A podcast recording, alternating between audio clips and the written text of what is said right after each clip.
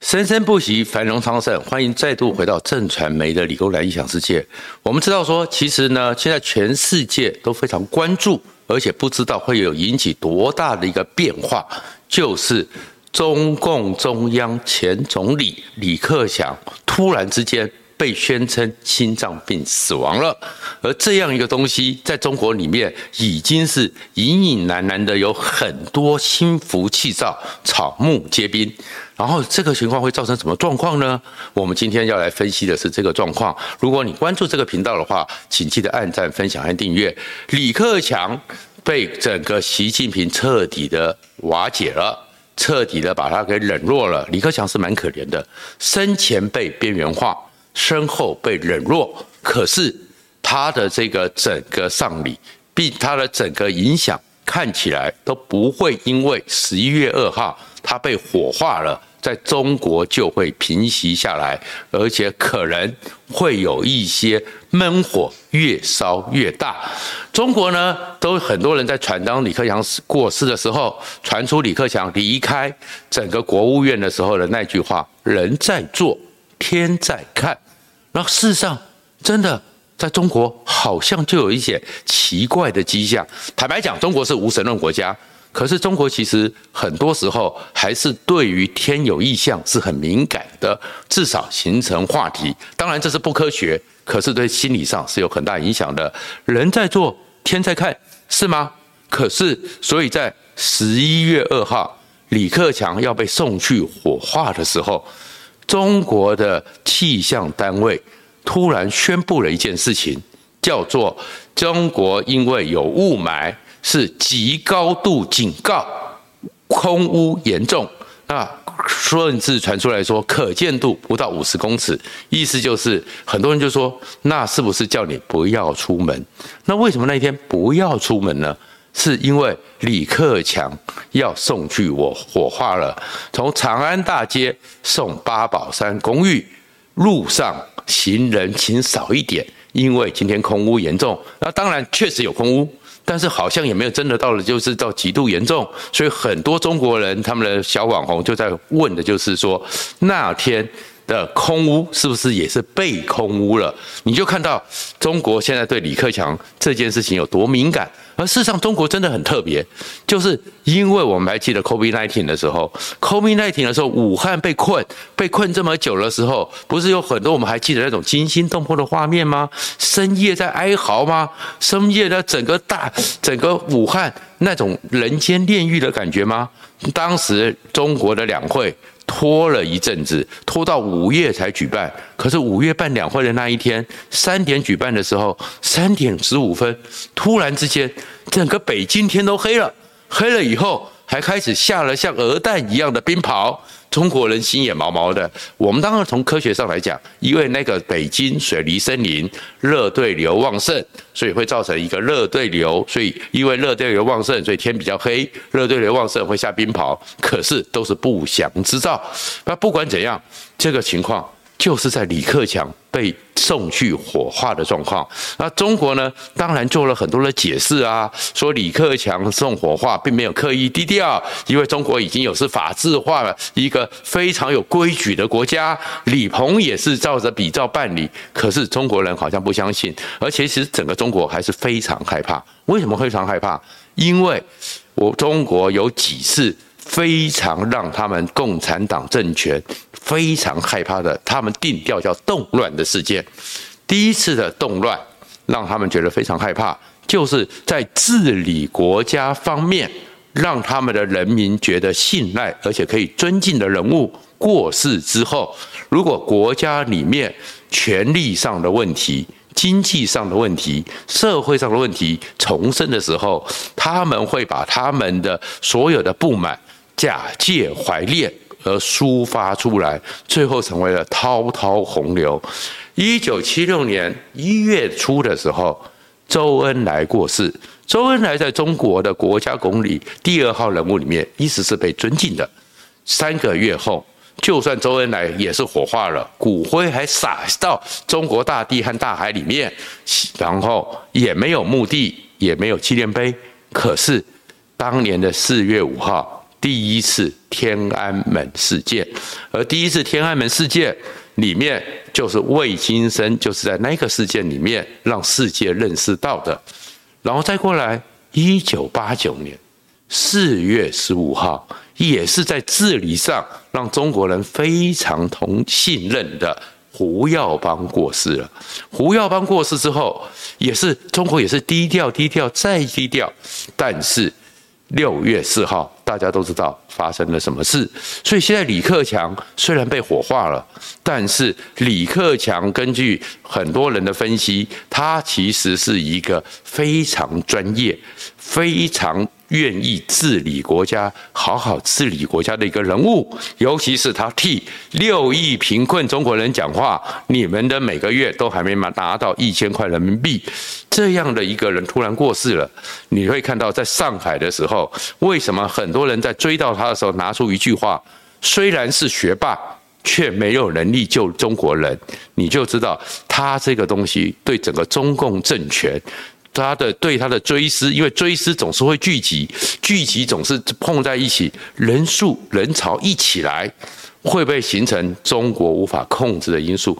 所以中国呢也是拼命的消毒，也就消毒，让人家整个中国内部里面就非常的混乱。首先呢，就是对于李克强过世的任何评论，严审严查，网络上尽量不要让他出来，可是还是出来了。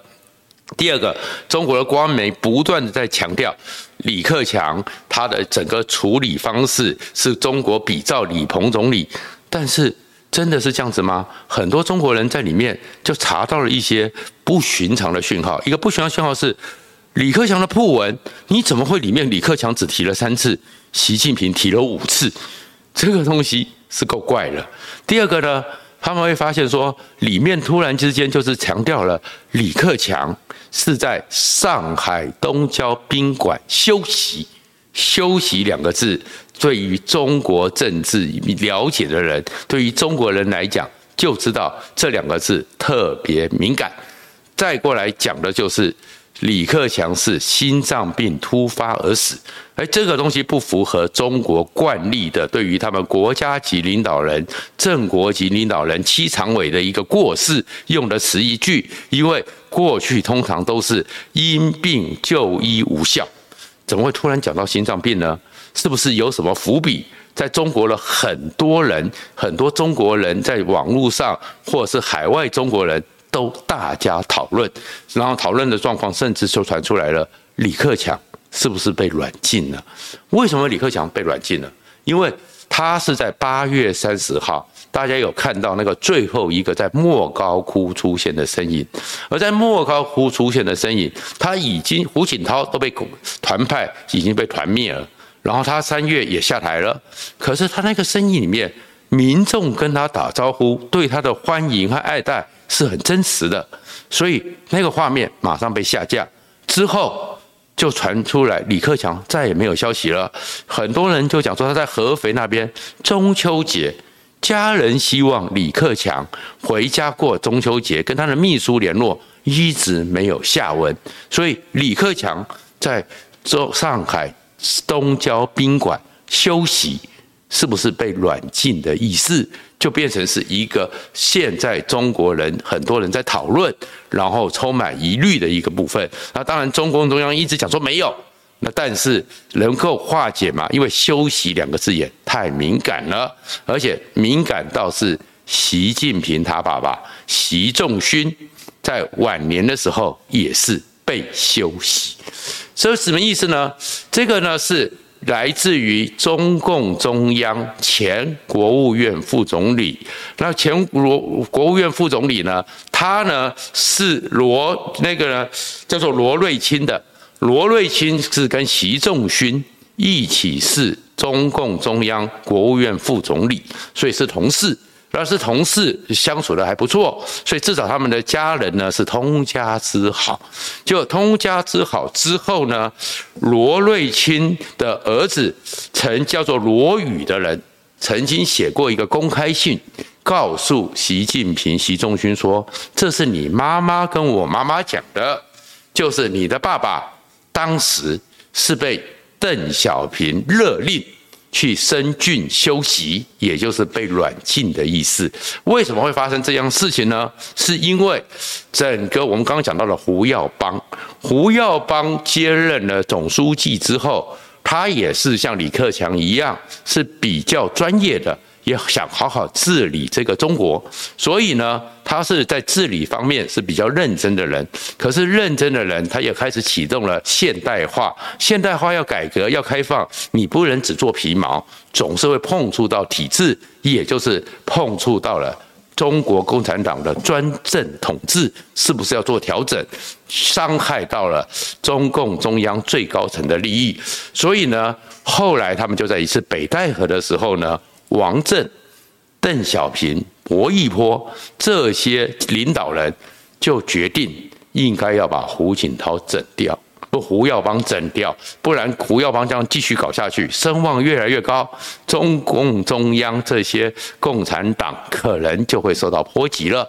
而这个时候，哎，薄义这个习仲勋其实呢也算是个读书人，所以传出来习仲勋呢就针对着他们讲说。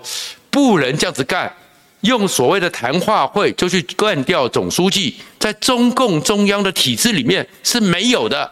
拍了桌子，你们怎么可以这样干呢？这个不符合共产党的精神。哇！之后他就被邓小平、任武汉、杨尚昆当时的国家主席说他的精神可能疲惫，有点状况，下令。他在一个北京的院子里休息。后来呢，在六四天安门的时候，他呢是比较站在赵紫阳的处理方式，认为对于大学生宽容一点，又抵触了，所以就移到了整个深圳去休息。所以其实罗宇在问这件事情，就是你爸爸都曾经是中国中央这种不透明的休息的一个经历者，你怎么可以让李克强这些人也被休息呢？那第二个讲到心脏病呢，为什么心脏病会引起这么大的一个敏感呢？是因为中国方面其实有一个人也是诡异的心脏病，这个心脏病是来自于。赵紫阳在四川这本书，我们知道说赵紫阳在六四之后被罢黜，后来就放在四川里面。当然前几年过世了。赵紫阳讲了一个故事，就是说，当胡耀邦在整个快要出事、已经被压制的时候，有一次在中共中央政治局的会议里面。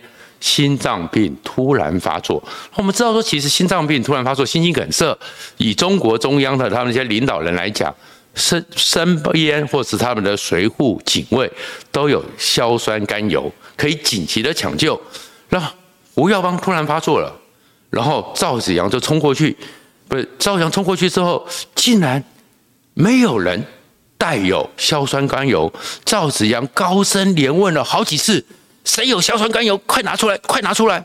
没人敢动，拖了两分多钟，最后是当时还是非常年轻、刚刚进入中央政权的江泽民，大概比较胜任，拿出他随身的硝酸甘油，那一次救了胡耀邦一命。